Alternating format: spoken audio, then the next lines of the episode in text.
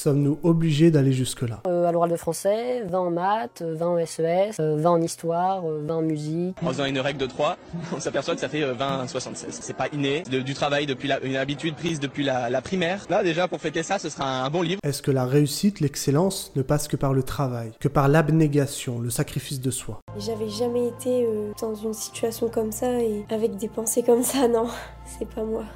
J'ai abandonné ma famille pour vivre, pour avancer, et me voilà coincé chez moi avec mes démons. Pas plus de 5 heures par nuit. Le reste de son temps, il le consacre à ses études. Plus de 15 heures d'études tous les jours, de 8 à 1 heure du matin. Tout le monde veut réussir ses études, jusqu'à ce que la discipline, les partiels et les premières notes en dessous de la moyenne pointent le bout de leur nez. Soyons clairs, réussir ses études est un objectif ambitieux.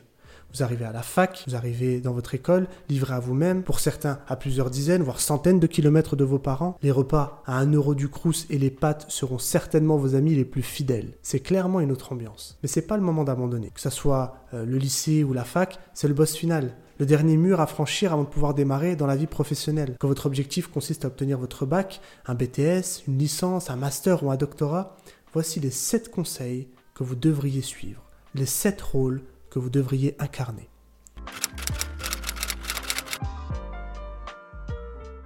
Les conseils que je m'apprête à vous donner sont le fruit d'un parcours atypique. Ils ont permis au jeune homme que je suis, titulaire d'un bac pro et fils d'ouvrier, de faire partie des 2,2% à obtenir une licence et un master en 5 ans. J'en suis très fier. Mais cette réussite est loin d'être uniquement liée à mon travail. Et dans un sens, cette vidéo me permettra de rendre hommage aux personnes qui ont fait que c'est devenu possible. Avant ça, laissez-moi me présenter en quelques mots. Euh, je m'appelle Medjed Boussaba, je suis aujourd'hui psychologue et formateur au sein du cabinet de psychologie de la performance, C2P. Je suis également danseur de breakdance depuis 2008 et voici mon histoire. En 2008, je commence euh, le breakdance euh, et je le pratique durant les 12 prochaines années intensivement. Je fonde un groupe avec mes cousins et mes frères qui sont en grande partie responsables aussi de, ma réussite. Mon entourage a été capital et on a toujours tout fait pour nous tirer vers le haut et en étant exigeant vers nous-mêmes. Le groupe s'appelle Breakdance Family. En 2010, je quitte le collège sans obtenir mon brevet des collèges. Donc on me dit gentiment que les études c'est pas fait pour moi et que la voie d'apprentissage est la seule possibilité que j'ai. Je suis orienté en CPA, carrosserie peinture, donc c'est une version du CAP mais sans la rémunération, tout ce qu'on aime. Donc j'y reste un an et là, rapidement, je me rends compte d'une chose, c'est que le manuel, c'est pas pour moi, c'est clairement pas ce que j'ai envie de faire.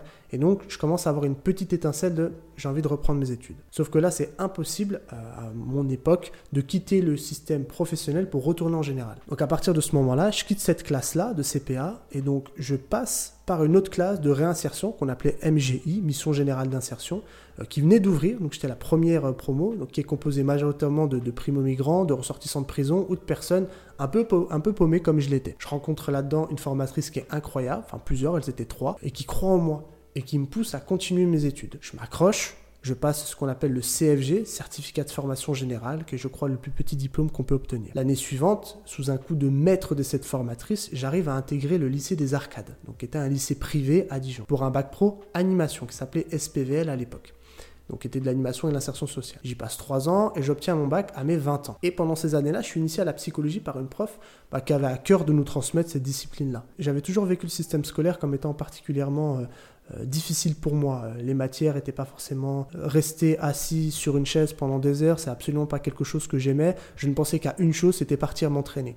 Sauf que j'avais un quotidien qui était un peu bouleversé dans le sens où bah, je me couchais très tard parce que les entraînements pouvaient durer jusqu'à 22h, 22h30 voire 23h, donc je rentrais. évidemment, je prenais jamais le temps de faire mes devoirs, donc je le faisais comme je pouvais. C'était une scolarité qui a été très difficile et qui a été beaucoup dictée par cette alternance entre l'école, les reproches, étant donné que je fais pas mon travail, ce qui est juste en fait normal, et puis euh, la danse qui me prenait beaucoup de temps. Donc je suis initié à la psychologie par une prof qui avait à cœur de nous transmettre ça, et euh, que ce soit elle ou le reste de l'équipe, ils m'ont donné beaucoup d'affection, dans le sens beaucoup d'attention humaine. Et ça, ça m'a beaucoup nourri. Et ça, ça m'a permis de trouver la force d'essayer de m'en sortir. Donc à partir de là, à chaque année supplémentaire, j'augmentais un peu mes exigences et mes ambitions. En lien avec la danse, je décide de passer un BPGEPS AG2F. Donc c'était un diplôme pour être préparateur physique. Donc je le passe, je passe ce qu'on appelait la mention C, puis la mention D. Donc c'est un diplôme d'éducateur sportif. Donc moi je l'ai fait pour essayer de savoir comment est-ce que je pouvais me préparer pour euh, le breakdance. Puis aussi parce que j'y trouvais bah, beaucoup d'intérêt. Ça m'a toujours passionné. Euh, à côté de, ma pratique des études, je m'entraînais beaucoup. Euh, physiquement. À partir de là, je suis obligé de patienter un an pour avoir un financement parce que sinon la formation elle coûte 5, 5500 euh, euros et euh, j'étais absolument pas en capacité ni mes parents de pouvoir payer ça. Donc il fallait que j'attende un an pour obtenir un espèce de statut officieux de prioritaire qui me permettait avec la mission locale d'obtenir un financement. J'ai réussi, j'obtiens le diplôme et je décide de passer le diplôme supérieur qui était la mention D, de la préparation physique pour sportifs de haut niveau, donc qui était en pôle, au CREPS et potentiellement INSEP. En parallèle de ça, je me dis que euh, ce serait pas mal si je pouvais essayer d'aller découvrir l'aspect mental. Étant toujours étant, euh, été très anxieux lors de mes compétitions, je me dis que ça pourrait aussi m'apporter à titre personnel. Donc je me dirige vers un DU de psychologie du sport et on m'annonce que euh, pour les personnes qui sont intéressées par la psychologie, c'est 350 euros. Je postule, je m'inscris, et puis là, on m'annonce deux mois avant la rentrée, après avoir validé mon inscription et m'avoir dit que c'était OK, qu'en fait, c'est 3500 euros. Chose que je peux absolument pas payer. Donc je me dis, bon, je prends mon mal en patience et je vois pour euh, comment je peux obtenir ces 350. Parce qu'il y avait une option. Donc en parallèle de tout ça, je m'entraîne beaucoup en lien avec la danse et j'ai la chance de m'entraîner dans une salle où la plupart des danseurs, ils ont fait des longues études. Des ingénieurs, des médecins, des pharmaciens. Donc en fait, j'ai toujours eu ce modèle de réussite qui me semblait de plus en plus accessible et donc de plus en plus possible. Je me disais, mais je les fréquente, je vois très bien leur quotidien, je vois comment ils pensent, il y avait plus cette distinction de mon milieu à moi, euh, où je voyais peu de gens qui avaient vraiment euh, fait des études, des longues études, et puis euh, des gens qui en ont fait et il n'y a pas de grande différence en fait, c'est possible. Donc à partir de là, je me dis, allez, sans grande conviction, je m'inscris en L1 avec en tête l'idée de faire juste un DU seulement. Sauf que bah, moi, je me passionne pour la psychologie je me rends compte du monde qu'il y a et de tout ce que j'apprends, ça me, rend dingue, toutes ces choses à apprendre. Et là, je pars pour 5 ans d'études. Donc je démarre ma L1 à 22 ans, avec un parcours absolument pas prévu pour faire des études de psychologie, puisqu'on recommande fortement plutôt un bac S. Et donc je me dis, oublie que tu n'as aucune chance, vas-y fonce. Et c'est au regard de cette histoire que je me permets aujourd'hui de partager ce qui m'a permis d'atteindre un master de psychologie, le titre de psychologue. Donc gardez en tête que la réussite, c'est l'expression d'un travail qui rencontre un environnement. C'est un doux mélange de causes internes et externes. Et je me suis toujours efforcé de conscientiser ça et de me concentrer sur ce qui ne dépendait que de moi. Que ce soit l'éducation de mes parents, ma rencontre avec certains enseignants, les opportunités qui m'ont été accordées, ma pratique du break et la chance que j'ai eue d'être entouré par des gens ayant eu des masters ou des doctorats, conjointes, sa famille, sont tous les éléments sur lesquels je n'avais pas de contrôle en réalité. Donc voici maintenant différentes stratégies qui m'ont permis tout cela. Dans un premier temps, soyez visionnaire. Le tout premier conseil que je peux vous donner est d'avoir un plan. Qu'est-ce que vous souhaitez atteindre? Est-ce que vous êtes venu là pour faire des études ou pour faire un métier? Parce que ça, c'est drastiquement différent. Aller en STAPS parce qu'on aime le sport, c'est complètement différent d'aller en STAPS pour devenir professeur de sport. Donc vous devez avoir en tête la finalité et au plus tôt vous savez où vous allez, mieux vous pourrez exceller durant votre scolarité. Pour ma part, j'ai toujours visé le Master 2 Psychologie de la performance. Donc j'ai travaillé, sélectionné mes matières et mes travaux de recherche en fonction de cette finalité-là. Et ça m'amène sur ce deuxième point, soyez stratège. Ce qui m'amène à aborder la stratégie. Deux options s'offrent à vous faire en sorte que vos moyennes de chaque UE soient proches de 10, 11 dans chaque matière, par exemple, ou bien maximiser vos résultats dans les matières préférées et minimiser le travail dans les matières où vous avez des difficultés. Alors là, c'est un grand point de discorde sur lequel plein de gens ne seront pas d'accord. Je vous donne ce qui a fonctionné pour moi. Plusieurs éléments doivent vous le guider. Tout d'abord, concernant votre plan. Euh, est-ce qu'il y a une matière qui est désignée comme importante dans votre parcours Deuxièmement, quelles sont les matières que vous préférez? Qui sont généralement celles dans lesquelles vous êtes plutôt bon. Par exemple, pour ma part, dans le cadre de mes études euh, de psychologue, une sélection est opérée entre la licence 3 et le master 1, donc entre la troisième et la quatrième année. Donc je savais que les notes de la spécialité choisie, bon, qui était en l'occurrence moi la psychologie sociale, euh, bah ça c'était regardé en premier. Ensuite il y avait ce qu'on appelait le TER, c'est les travaux de recherche, et enfin il y avait les statistiques. Donc j'ai surinvesti ces matières au détriment d'autres comme la biologie ou la neurobio ou la neuropsy. Donc euh, bah là, vous voyez, euh, s'affiche à l'écran mon, bulletin de L3, telle note en travaux de recherche, telle en statistique. Par contre, en biologie, bah, vous voyez bien que c'était pas ça. Donc j'ai fait mon choix. Et cela au regard d'une loi qui m'a beaucoup accompagné pendant mes études et qui continue de m'accompagner, qui est la loi de Pareto. Et c'est pour ça que je vous encourage une chose, c'est d'être paresseux. La loi de Pareto, c'est une loi qui est découverte par des économistes et qui semble s'appliquer dans tous les domaines de vie. C'est discutable, mais je trouve que le principe est intéressant. Son principe, il est simple. 80% des résultats, ils proviennent de 20% de vos efforts. Donc c'est une règle qui me guide depuis sa découverte durant mes études et encore aujourd'hui. Dans toute tâche que j'exécute, je me pose la question, quels sont les 20% à réaliser qui m'apporteront le plus de résultats? J'avais un travail en parallèle de mes études et j'avais très peu de temps à consacrer à mon travail universitaire, étant donné qu'en plus de ça, à côté, j'avais euh, ma pratique euh, du break. Donc face à toutes les matières, la première chose pour moi, c'était de sélectionner celles qui étaient les plus importantes à mes yeux et stratégiquement, en lien avec le point d'être stratège. La question, elle était ensuite simple. Si je passe 10 heures à réviser de la psychologie sociale versus 10 heures en biologie, combien est-ce que j'espère obtenir en notes Ensuite, je me suis penché sur quelles sont les meilleures méthodes de travail, comment maximiser son apprentissage. Je développerai cet aspect, mais spoiler alerte, surligner et faire des fiches Bristol, je suis désolé, c'est pas ce qu'il y a de plus euh, efficace. Ce qui m'amène sur un prochain point, soyez aventurier. Les matières étant choisies et mon travail dirigé, il fallait maintenant que je trouve les meilleures méthodes qui prennent le moins de temps et qui apportent le plus de résultats. Alors là, j'ai écumé les articles, les vidéos sur YouTube, euh, j'ai regardé toutes les sources euh, possibles et inimaginables, et puis j'ai trouvé plusieurs éléments que je vais résumer ici. Premier point, sachez que la mémoire, elle se travaille lorsque vous tentez de vous remémorer quelque chose. Si vous tentez d'apprendre en ayant vos fiches, vous perdez un temps fou. La mémoire est utile quand vous tentez de vous rappeler. Deuxièmement, le temps passé à se souvenir doit être supérieur au temps où vous apprenez. Notre mémoire fonctionne avec la restitution. C'est plus coûteux, mais c'est extrêmement efficace. Mettez votre minuteur sur 5 minutes et vous essayez de retenir le plus d'éléments possible. Ensuite, vous mettez la feuille loin et vous mettez votre minuteur sur 10 voire 15 minutes. Et là, vous ne vous décrochez pas de ce travail-là tant que vous n'avez pas terminé le, le minuteur en essayant de restituer toutes les informations possibles qui vous viennent. Si déjà vous appliquez ces deux aspects-là, vous avez fait 80% du travail et le reste il est plutôt simple. Donc il existe plusieurs méthodes pour apprendre que je ne développerai pas spécialement dans cette vidéo mais que vous retrouverez sur internet. Donc voici pour moi le nectar des méthodes qui ont fonctionné pour moi. Table de rappel, la méthode des flashcards et les questions-réponses. Pour les deux premiers, vous trouverez facilement. La table de rappel, en fait, c'est simplement le fait d'associer un chiffre à une image, voire à des nombres à des images. Donc 0, œuf, 1, sapin, 2, feu, 3, croix, 4, plâtre, 5, main, 6, saucisse. Vous avancez comme ça, et en fait, ça vous permettra de vous raconter, de faire des connexions avec des, des différents aspects admettons que je me dise, bon, voilà, les trois points essentiels à retenir euh, de tel auteur, et eh ben, je sais pas, l'auteur 1, ça va être lampe, l'auteur 2, c'est je sais pas quoi, ben, je vais essayer de créer une histoire. Ben, moi, mon 1, c'est sapin, donc je vais me dire, il y a une lampe à côté du sapin. Le 2, c'est feu, donc je vais me dire, je sais pas si telle notion c'était, euh, il a fait telle ou telle chose, ben, je vais essayer de trouver une histoire où je mets du feu dedans, et ça va me rappeler ces choses-là. Donc c'est la connexion entre votre table de rappel, entre les éléments de la table de rappel et l'information en elle-même. Les flashcards aussi, ça m'a beaucoup aidé. Donc, vous avez une application qui s'appelle Anki qui est euh, plutôt intéressante sur le sujet. Où en gros, l'idée c'est vous avez une carte. Au euh, recto, vous avez la question et au verso, vous avez la réponse. Donc, pour le dernier, je vous l'explique brièvement. Vous prenez votre cours et vous rédigez des questions avec l'objectif qu'en y répondant, vous puissiez redonner l'intégralité de votre cours. Pour chaque question, vous donnez un indice. Donc, vous avez la question, vous avez la réponse, vous essayez de faire le lien directement euh, entre les deux. Et si jamais vous ne trouvez pas, vous, vous créez un indice. Mais un indice qui ne vous renseigne pas sur ce qui est contenu dedans. Un truc complètement subjectif. Ensuite, deux conseils sur la quantité de travail. 1. Réviser 12 heures par jour ne sert à rien. Je l'ai fait.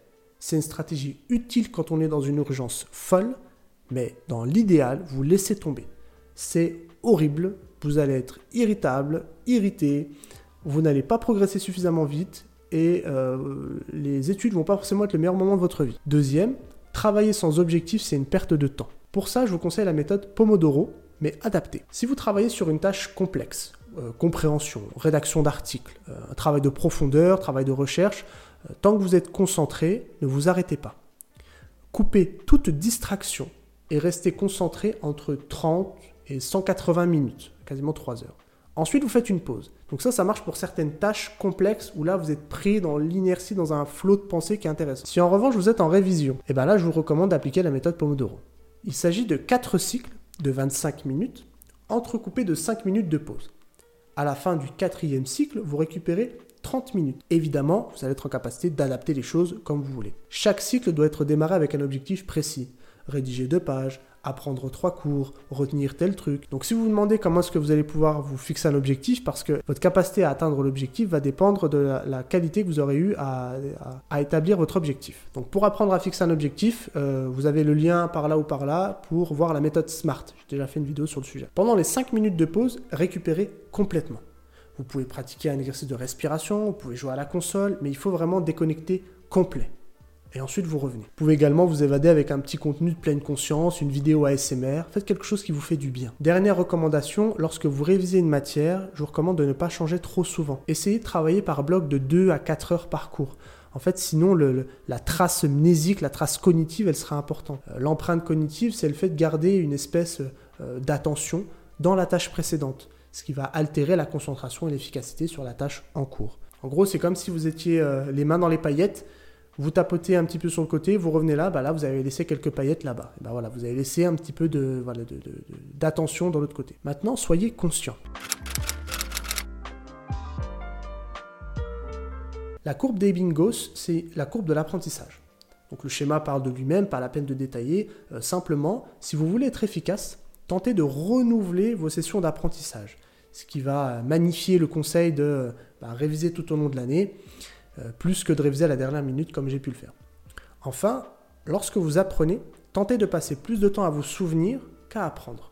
Donc pour ça, il existe des applications qui tentent de respecter cela. Bah, c'est le cas de Anki, par exemple. Je crois qu'il y a une version payante, il doit y avoir une version gratuite. Mais vous avez aussi plein d'autres euh, applications qui ont été créées en se basant sur ce système-là, notamment Babel, Mosalingua pour euh, tout ce qui est apprentissage des langues. Maintenant, maintenant, devenez l'athlète.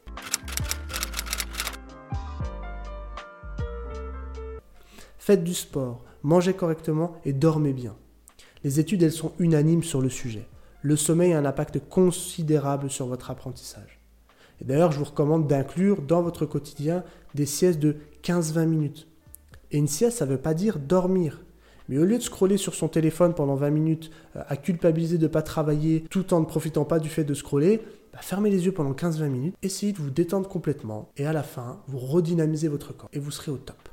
Si vous voulez vraiment être euh, efficace, bah, vous pouvez essayer de réaliser vos siestes dans les moments où votre baisse de vigilance est la plus importante, euh, naturellement de par euh, les rythmes circadiens. Maintenant, devenez le manager.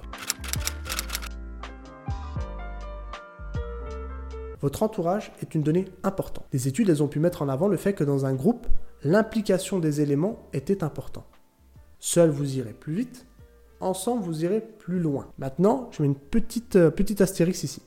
Si votre entourage vous amène à vouloir parler, sécher les cours, ne pas travailler ou réduire votre exigence, alors ciao. Ça peut sembler extrême, mais si vous faites des études, c'est parce que d'une certaine manière, ça compte pour vous. Ne laissez pas des personnes vous détourner de vos rêves et vos objectifs. Je ne dis pas qu'il faut rester qu'avec les premiers de la classe et que cultiver des relations par intérêt, mais surveillez vos relations car elles ont un poids colossal sur votre réussite. Ou alors, vous pouvez trouver juste milieu. C'est faire avec. Et parfois, on n'a pas le choix. Faire avec un meilleur ami de longue date, euh, faire ses études avec ses frères et sœurs. C'est parfois pas très simple parce qu'ils peuvent avoir un comportement complètement à l'encontre de vos ambitions. Et pour ça, il faudra être fort et savoir dire non à certains moments. Je nuance évidemment mon propos.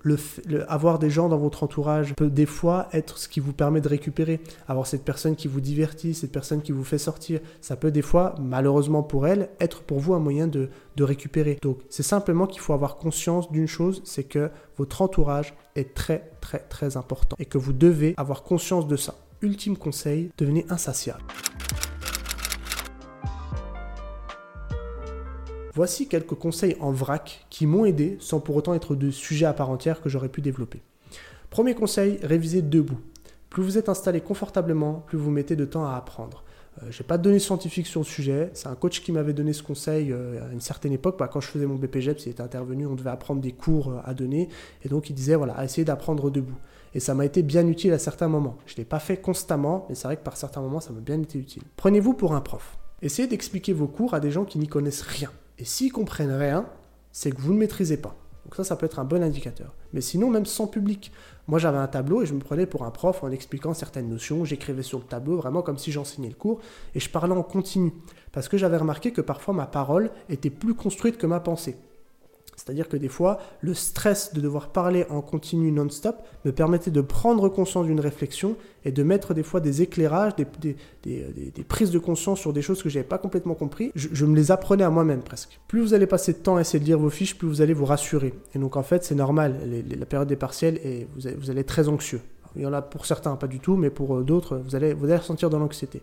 Donc plutôt qu'à chaque fois essayer de lire vos fiches pour vous rassurer, ah c'est bon, je sais, mettez-les de côté et révisez comme j'ai pu vous le donner à travers ces différents conseils. Autre conseil, prenez vos cours à la main en tentant de réorganiser. C'est la meilleure option pour apprendre. Donc ce conseil, il vient de la part d'un étudiant qui copiait mot à mot ce que disait le prof. Euh, J'ai un ami qui faisait partie du top 10 de la promotion euh, euh, qui prenait ses cours à la main en réorganisant, c'est-à-dire qu'il prenait tout à la main, il copiait pas mot pour mot ce que disait le prof, mais il le réagençait, il le résumait pour mieux l'intégrer.